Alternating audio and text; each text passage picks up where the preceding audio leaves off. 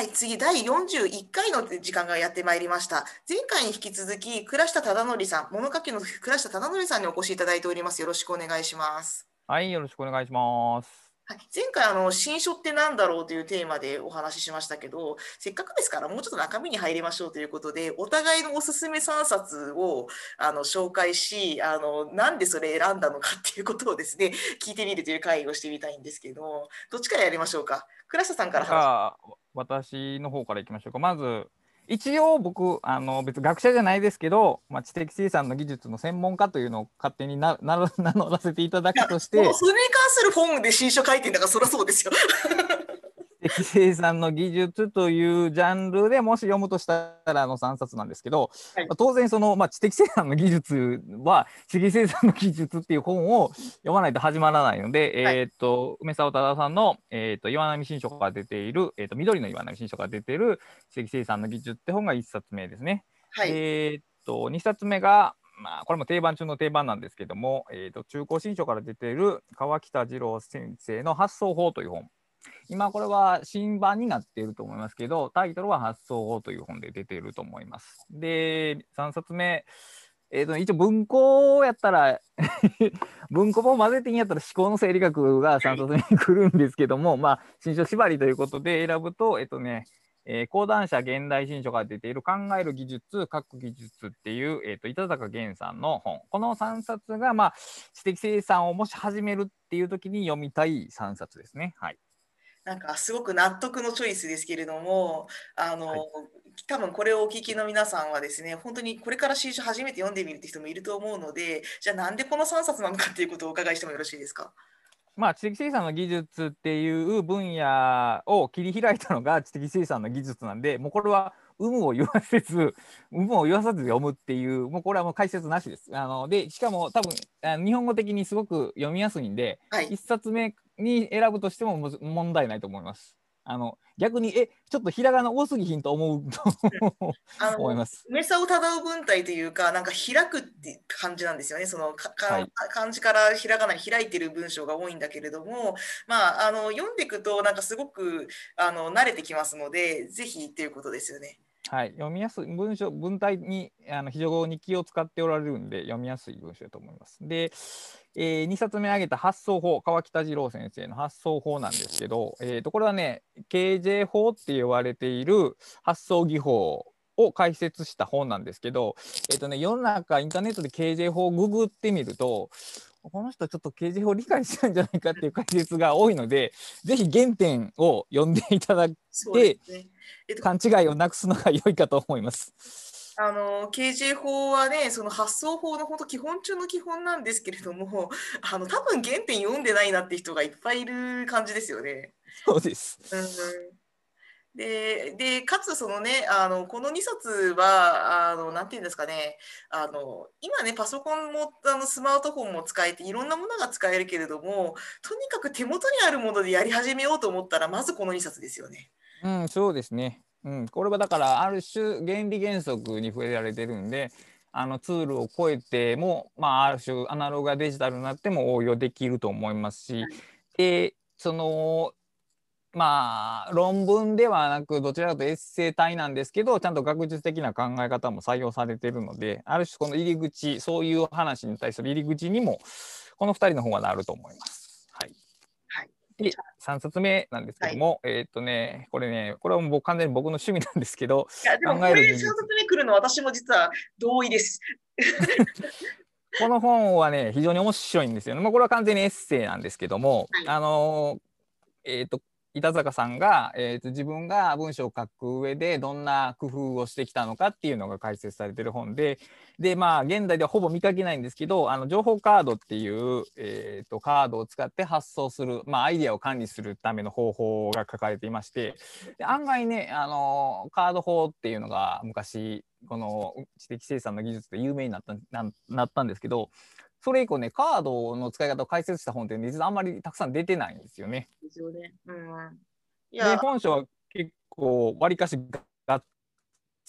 つりと紹介していてしかも梅沢先生の方法とは違う方法でカードを使われてるんであのね非常に面白いです。あそうかだからカード法ってこんな風にアレンジしてもいいんだって理解できると思います。なんか逆に梅沢さん先生が明快に書きすぎてるので、これって本当に万人に受け入れられるのかしらって 疑念を持ったら、むしろカウンターパートみたいな位置づけで、あの比べるとですね、それこそち違う著者で同じテーマで書かれている3冊比べると、あこっちの方が私にはアレンジしやすいかもしれないですね。あこういうふうに変えていいんだっていう、まあ、いうことですよね。そうですね。あの本当にこれはだからいろんな本をたくさん読んだ方がいいっていうことの典型例なんですけど、まあ、知的生産の技術でカードを私は全てカードでやっているって書かれてておおとかって思うんですけど、えー彼の世代の一つ後に書いた人を読むとねカードを試してきたけどうまくいかなかったって書いてる人は 5, 5万といるんですよね。あだから、まあ、そういうもんなんだとそういうもんだなという相対化ができるのがねちょうどいいと思います。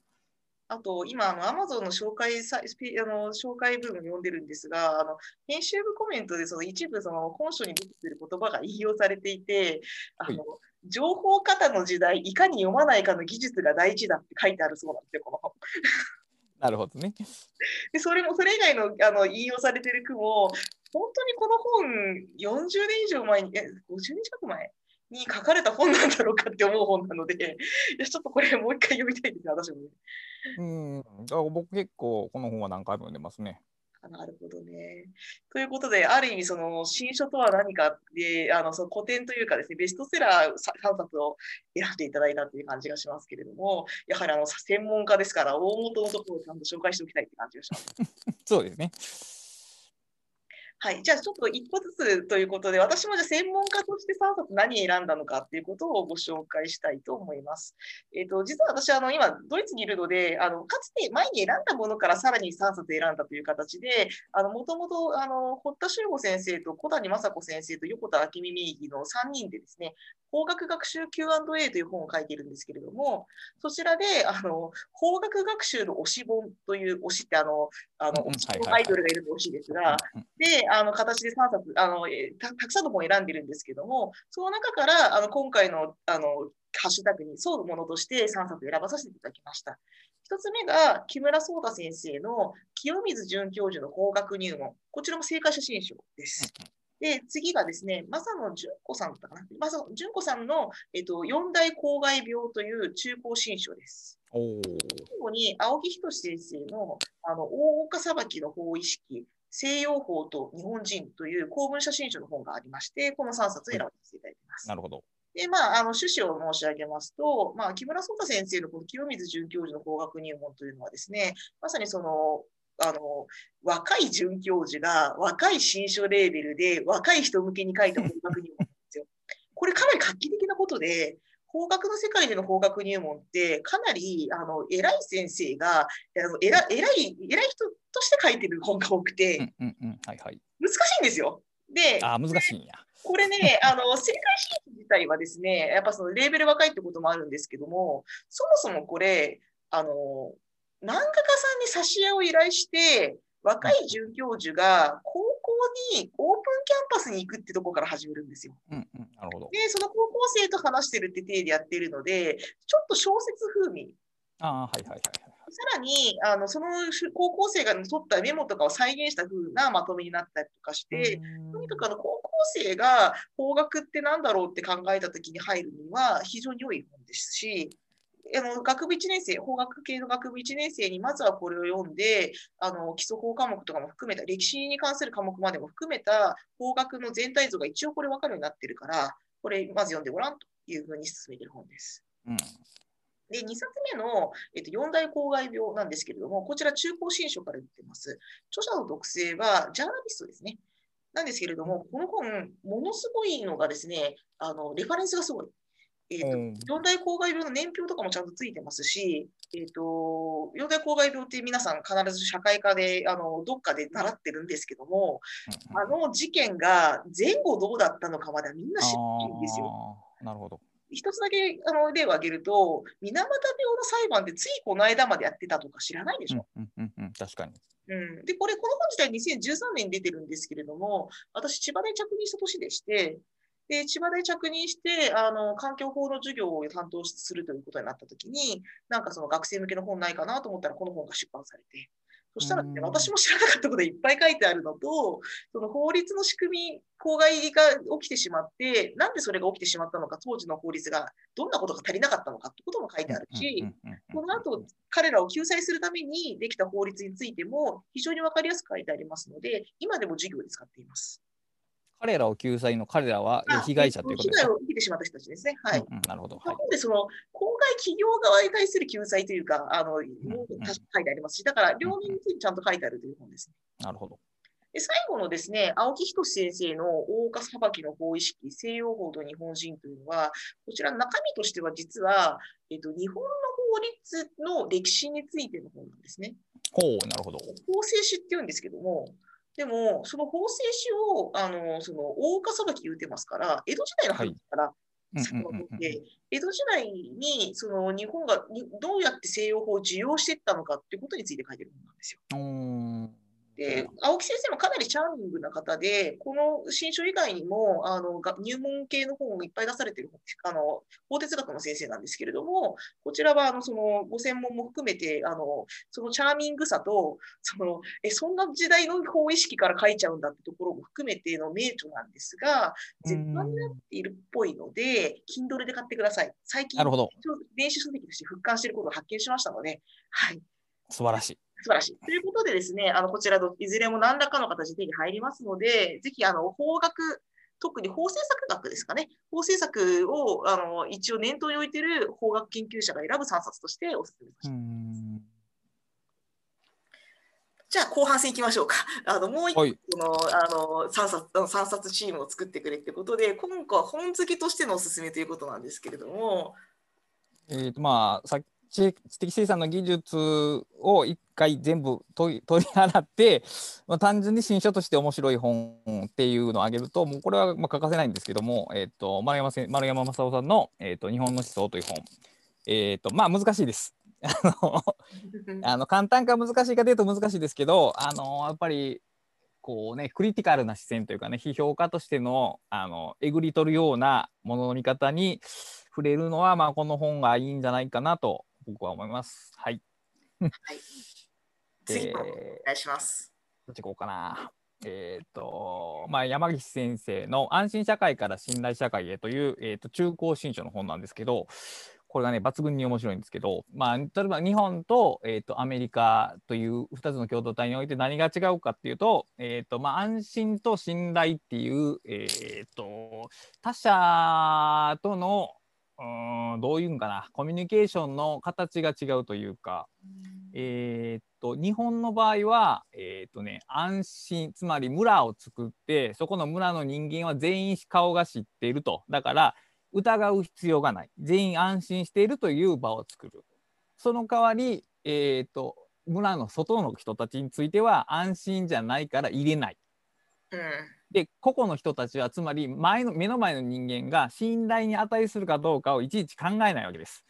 村人だ同じ村人だからこの人は、えー、と信頼に値するというふうに受け入れると逆にアメリカのような、えー、と共同体がバラバラの人たちの集まりっていうのはそのような安心が担保できず一人一人が目の前の人に対してこの人は信頼できるかどうかっていう能力が高くないとやっていけないっていうふうに、えー、と分類してるんですよね。うん、で日本語と英語の違いとか文化の違いって大きいんですけど確かに日本人っていうのは個々の目の前の人に対して自分の能力で判断するというよりも世間一般がこの人がいいと言ってるか悪いと言ってるかで、え自分のジャッジメントを委ねてしまうっていうようなところがあってあ確かにこういうところはあるよなっていろんな、あのーその事例を挙げられてるんですけど、まあ、納得できますねこの本は。なるほど。いや、これちょっと今、あの私も知らなかったので、あの見てみたんですけど、これ出た時期がですね、1997年ですか。ね、あ、99年か。99年かな。99年ですね。なんですけど、今すごく、すごく現代的というか、あの、まあ、当時からそういうこと言われてたんだなっていう感じがしますね。そうですね。で全然変わってないし、まあよりあ悪化している可能性すらもあるんやけど、はいだから信頼その信頼について敏感になっている人たちはやっぱりその周りの情報もより自覚的に受け入れるわけですよね何をどう取り入れたらいいのかっていうフィルタリングを持ってないと信頼できひんからでも共同体の中で疲れきってる人は別にそんなん受け流せるわけですよね。だってあの人は安全やからっていうふうになって。だからその日本が仮にそのグローバルに向かっていくっていう話になった時にその安心の感覚ではまずやっていけないっていうのはもう間違いない話でで個々の人のその信頼スキルっていうのを磨かないとあの例えば、えー、コンビニをやってたとして、えー、外国人のスタッフが来た時にその安心のやり取りではダメなんですよね。向こうが信頼関係を築いていくのに自分が村意識でやってたらダメなわけです。で結局だからそういう変化が訪れてるので、まあ、村社会にどっぷり使っていたのでは今後はダメでしょうねと、まあ、いろいろ学びが多い本ですこの本は。いやあのね私今ドイツにいますけどまさにそのマスクに対する考え方とかがドイツと違うなっていう時にですねあの日本はその村社会というかそのみんな共通にマスクつけてないと恥ずかしいみたいなのでみんな共生してる感じなんですけどドイツはそのまあ個人の自由じゃないみたいなとこから始まっていや個人の自由に任しとくとみんなマスクつけないから義務化するみたいな感じになってるわけですよ。だからそれはなんかベースラインが違うなって思ってたんですけどもなるほど今のこの本のような文脈でもそれが説明できるなっていうふうに気づかされた。うん、うん、はい。やっぱこういう時を超える本を選んでいくのうまいですね。で、3冊目は何ですか？まあ、最近ちょっとやや最近の本なんですけど今井睦美先生の、えーと「学びとは何か」っていう本でもうこれはね僕はね岩波膝をそうですね岩波の赤の星所ですねだから人が何かを学ぶ時はどのように学ぶのかっていう学びの形を示す本で今井今井睦先生で、えーと、子供小さい子供がどのように言語を覚えていくのかっていうジャンルの研究者の方なんですけどそれをより封印して私たちが広く何かを学ぶ時ってどのような、えーとえー、知的プロセスをたどるのかっていうことを解明した本なんですけど、まあ、一番ガツンとくるのがそのえー、学ぶとか学習って言った時に、えーとブロックを1個ずつ増やしていくような足し算のイメージが一般的かもしれないけど、まあ、そうじゃないんですよっていうところがこの本の、えー、ハクビやと思います。これも知らなかった。読まなきゃ、読む本がこれは面白いですよ。いやいいなあの。特にこのね、その認知科学の特にその子供が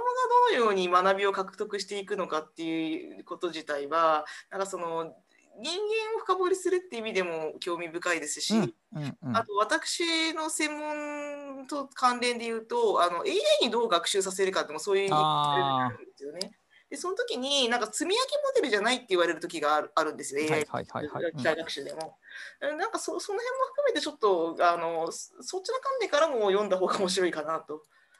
なるほどね。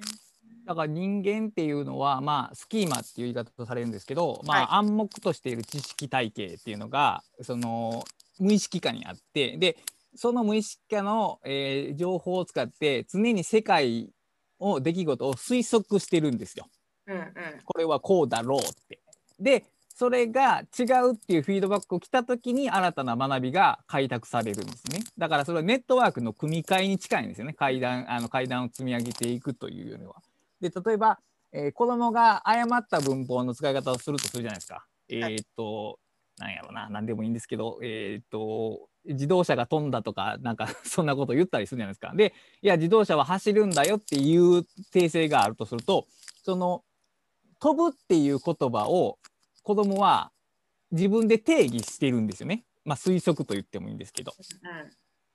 まあ、飛行機がブーッと飛んでるのを見てあれ飛んでるんですよって言われた時に子供の中で言ったら単純にその飛行機が移動してるということでもここういう物理的な動作が飛ぶって言うんではないかっていう推論を働かせて実際に使うんですよね。で使った時にいや違うよって言われると初めてその飛ぶと,、えー、と走るっていう言葉が分化するんですよね。こういうその推論とフィードバックによる訂正の繰り返しによって人は学びを増やしていくと。だから単純に単語を暗記してるだけっていうのはその生きた知識にならないと著者は書いてるんですね。死んだ知識生きた知識っていうのはそのように変化するもの新しいフィードバックによって変化していくものが、えーと、使える知識生きた知識になっていくっていう話でこれはだから、大学生以上の何かを学んでいきたい人にとってはここはちょっと一回通っておいた方がいい道だと思います。今ですね、実はあの検索をかけたら、あの最近あの今井睦先生、別の本も出されていて、あのあの岩波で。英語、英語読習法書。はい、っていう本ですね。まあ、あそこに出された新書も言葉と思考や、あと、ちくまプリマー新書で、あの要するにかあの、ちくまプリマー新書というあの高校生、中学生向けの新書レベルでも、言葉の発達の謎を解くっていう本を出されていて、かなり新書を書いた上で、あのそうやって書かれている本とあのそそその中でもあのこの本はあの今言ったような意味であの、ね、探求人となるためにって書いてありますかね。これがままたちょっと面白いですけれども、あなんかあこれもクリックですね。こうやってだんだん あの自分の本が増えていくわけですけれども、はい、あのありがとうございます。じゃあ、えーと、私の方のですね、おすすめ3冊で、えーと、ちょっと私、えーと、私の方のおすすめ3冊もう1個やった上に、最後、このパウダートークであの共同で選んだ3冊ということで、最後、最後いきたいと思うんですけども、あの、えーと、まず、えーと、今回ちょっと、この企画でね、そのせあの専門家が選ぶ新書3冊の中で、ちょっと異議申し立てというかですね、あのちょっと選んでる本があの男女バランスが悪すぎるのではないかと趣旨のですね、異議申し立てがありまして、で、まあ、それでちょっと応答があったんですけれども、まあ、それを踏まえて、私がその半分専門家、半分本読み、本好きとしてお勧めしたい本がですね、えっ、と、3冊ございますと。でそれが、あのまずは先ほどしょう、えっ、と、えっ、と、えーとえ今回受けて選んだものが、えっ、と、ちょっと待ってくださいね。えっ、と、あの今回の件を受けて選んだもの、ちょっとまだ貼ってなかったので、ちょっとお待ちください。えっ、と、一つがですね、あの、あの、女性のいない民主主義って本があるんですよ。聞いたことありますいや名前を聞いたけど見たことないな。あのこれはまさにそのあのさっきその異議申し立てですよね。あのあの民主主義というか、まあ、その政治家と政治の場や政治学の場に女性いないんじゃないかというのを実は男性の政治学者行政学者が書いてるんですよ。なるほど。うん、あのまあ、前田健人先生は実はあの研究研究のの初めの頃の院生時代に先輩だったっていうのもあるんですが全然そういうこと関係なく今回の件のとしてもおすすめですしまたね直近で言うとその男性ばっかりのその会議体とかの話題が問題になったりとかしたじゃないですか。はいはい、でそその点からすると今まさに読まれるべき本で、まあ、ちょっとその紹介文読み上げるとあの日本では男性に政治権力が集中している何が女性を政治から締め出してきたのかそもそも女性が極端に少ない日本の政治は民主主義と呼べるんだろうかと。あ確かに確かに。これあの単にあの政治そのものを批判するだけじゃなくて次がやっぱ秀逸で、うん、彼自身が政治学者としてこう悩んでるわけです。客観性とか中立性を謳ってきた政治学というのは実は男性にとって重要な問題を扱う男性の政治学に過ぎなかったんではないかっていうのがこの、うん、イシューなんですよ。うんうんなので、えーと、その自己反省というかその間接差別ですよねその選ばれる本に女性のものが少な女性に見える名前のものが少ないということであ女の人って別に本書かないんだみたいに思われちゃう可能性はないわけじゃないわけですやっぱり。いやもちろんないわけじゃないよね。うん、ないわけじゃない。今回のねあのハッシュタグとの関係でその異議申し立てが正当だったかどうかっていうのはそれはあの皆さんにお任せしますけれどもあのでもそういうのは事実としてあるわけですその見えないことにこそ本質があるというのはあると。はい、なるほど。でそれにいかにその前田さんが気づいて前田さん自身が自分の専門性に基づく本として出されたのかっていうことを感じ取ってほしいということの選書ですね。なるほど、はい、だからねやっぱりねそうこうやって問題は解決してほしいなと思うんですよねやっぱり。例えば僕も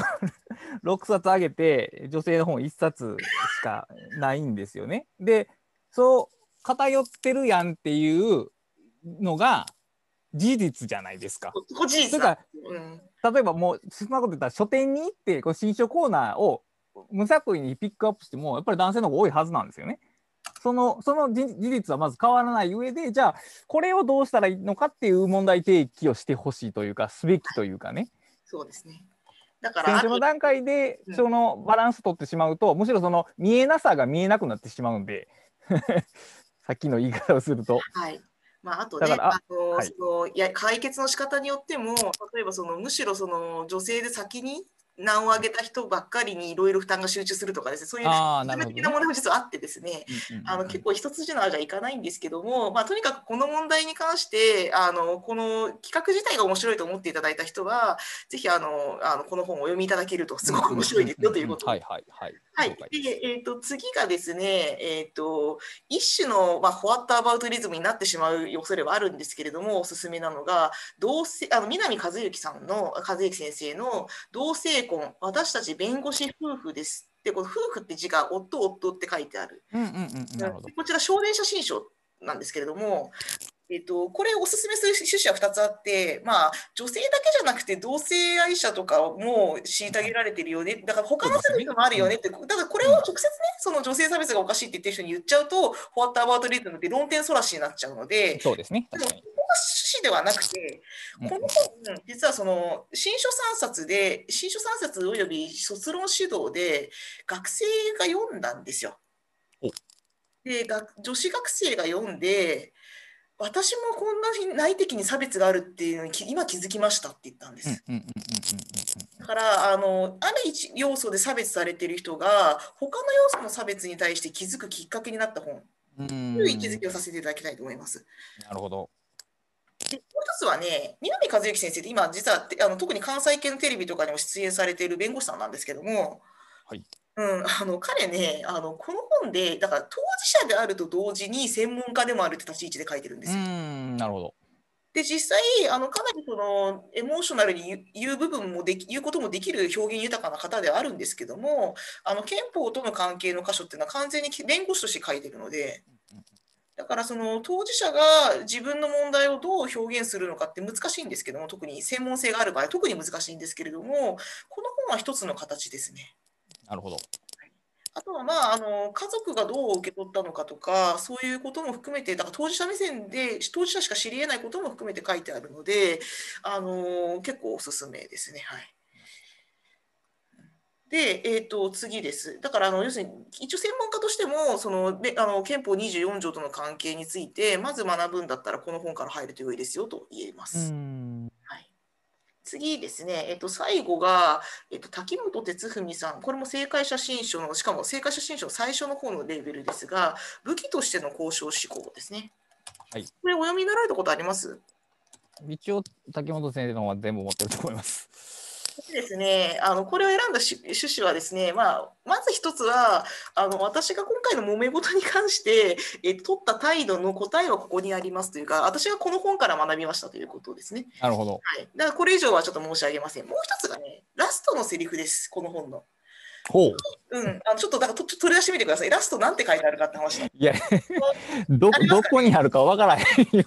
すどこかにはあるけど今、Kindle で、あの、最近、正解写真集が順々に、あの、Kindle 化されているので、あの、はい本屋さんに行けない人はですね、あの、Kindle、あの、Kindle で買えますので、もしよかったらということなんですが、これちょっと最後のね、最後の章がね、すごく、あの、今回、私はこれを考えなきゃいけないんだってことを思ってたわけなんですよ。それが、あの、自分自身の宿題をやろうっていうパートがあるんです、一番最初なるほど。はい。ここではまあそう講演会で結局この後どうしたらいいでしょうかってどんどん質問してくる人いるんだけども、はいあのそれは自分で決断すべきことだからだから私は分かりませんとしか答えませんと。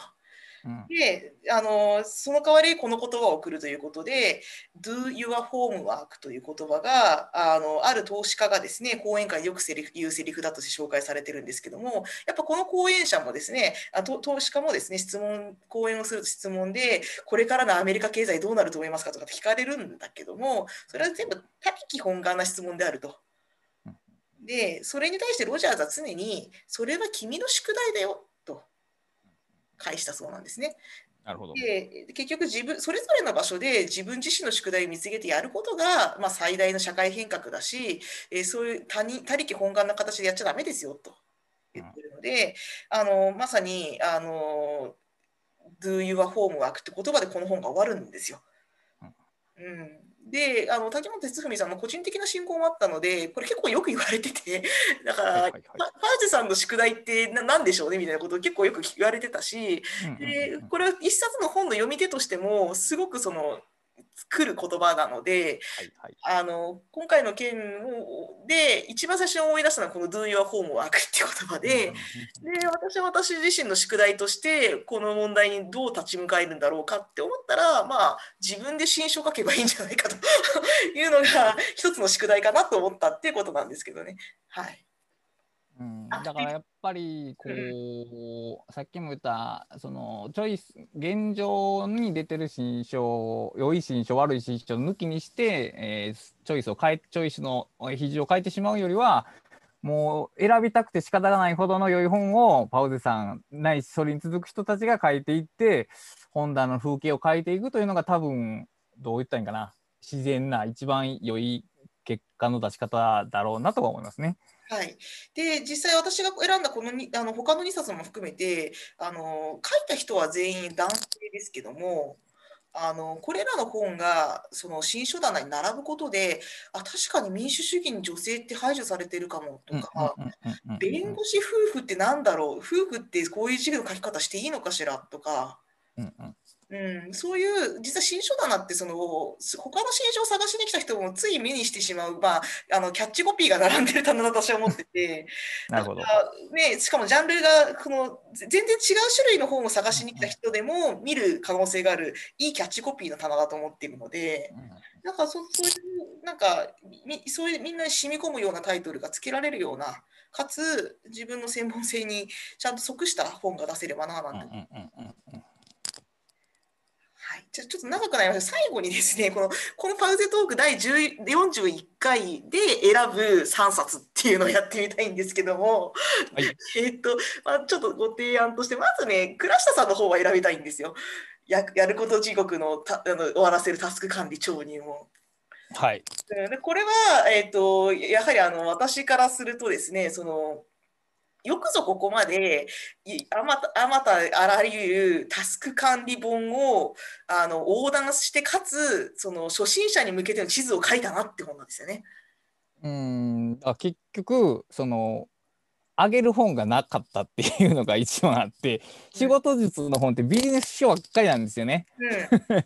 そうです新書新書しあのビジネス書っていう一般書の中での一つのあのフォルダにあのカテゴリーにはいっぱい本があるんだけども、うん、新書にはないんですよね。そうだから例えば大学生が自分のやることを管理するときにどの本から読めばいいのかっていうのが全くないしだからさっき言ったように大学生に限らずこの分野のこの分野っていうと大げさだけど、えー自分のたセルフマネージメントの入門者にちょっとそんなに敷居が高くなくて読んでもらえる本ってないよなって思って、まあ、あの最初にお声かけいただいた時にそういう本を書けるんやったらいいですっていうふうに了解したって感じですね。でで他方でですねあのそのいわゆる教養あと実用新書の中には何とかの仕事術とかあの、うんその仕事術系の本っていうのもあるんですけども、あるんですけども大抵著者の経験に 基づいてそうですね。本なんですよ。他方で、倉下さんはそのある意味その あんだけその古式ゆかしい新書のこの新書を選んでいただいているところから分かる通りすごい本好きで新書愛が感じられる構成になっててすなわちそのあのある意味大前提タイトルをつけてもおかしくないくらいにそのいろんなものを見た上でギュッとエッセンスを集めてる感じがするんですよね。うん、でその最仕事術ってて先ほど言われたように必ずよいその有名著者社会的成功者の方法論を語るわけなんですよね。そうすると,、えーとね、刷り込みが起こるんですようん読者は。この方法こそが絶対だみたいなことになるんですけど、まあ、大抵合わないんですよね。まあね時代も違うしその職業も違うと大抵合わないですよね。うん、であとそれ以上にそう成功してる人ってあのちょっとこう言うとあれやけどちょっとどっか変な人が 多いんですよね。だから個性的とかさエネルギーに まあまあ言い方しましょうよ。うん、だから一般の人が読んだ時にそのそもそも全然無理な前提が敷かれてたりするんででそれを知られてやっぱりこんなん私に向いてないって思うよりはもう雑多な方法をバッと並べてどれか興味があったらそれぞれの本に入ってくださいっていう相対化を経た方があの離れにくいかなと思ってこのあこの方法この方式を取ったというとこですね。ありがとうございます。で、こういう本と組み合わせる他の本として、えー、とご提案というかあのこれ、これはどうですかねっていうのがですね、あのもう一つがあの前回ご紹介したあの奥野紀之さんの新書3冊でできる自分の考えの作り方ですね。で、これはね、声を大にして言いたいんですけども、この青春新書プレイブックスというのは、あのあの青春生き方文庫というあの、まあ、文庫レーベルもあるぐらいで、この青春出版社っていうのは、結構その実用し実実用系の出版社なので、あのサイクルが短いんですよね。だからこの本、名著なんですけども、今、中古でしか手に入らない状況です。で、電子化もされておりません。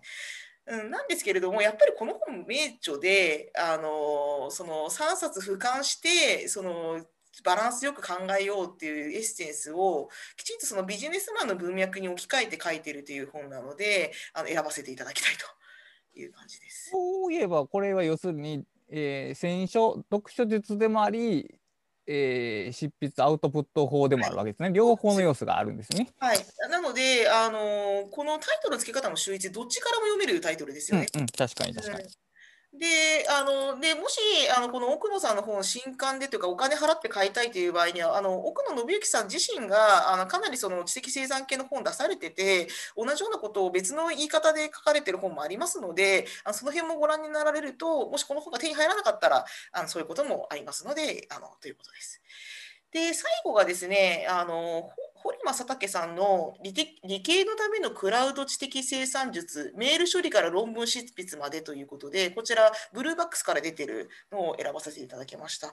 えっと、こちらはですね、あのブルーバックス社って意外と教養新書じゃなくて実用新書も出してるんだよっていう。うんうんうん、確かに。で、この堀正武さん自身が、えっと、あのじあのビジネス書のしあの著者でもありありかつあの気象学者でもあるのであのブルーバックスを書く資格ももちろんあるしあの実用書としての書き手としても書けるし両方の観点が入っている本なんですよこの本。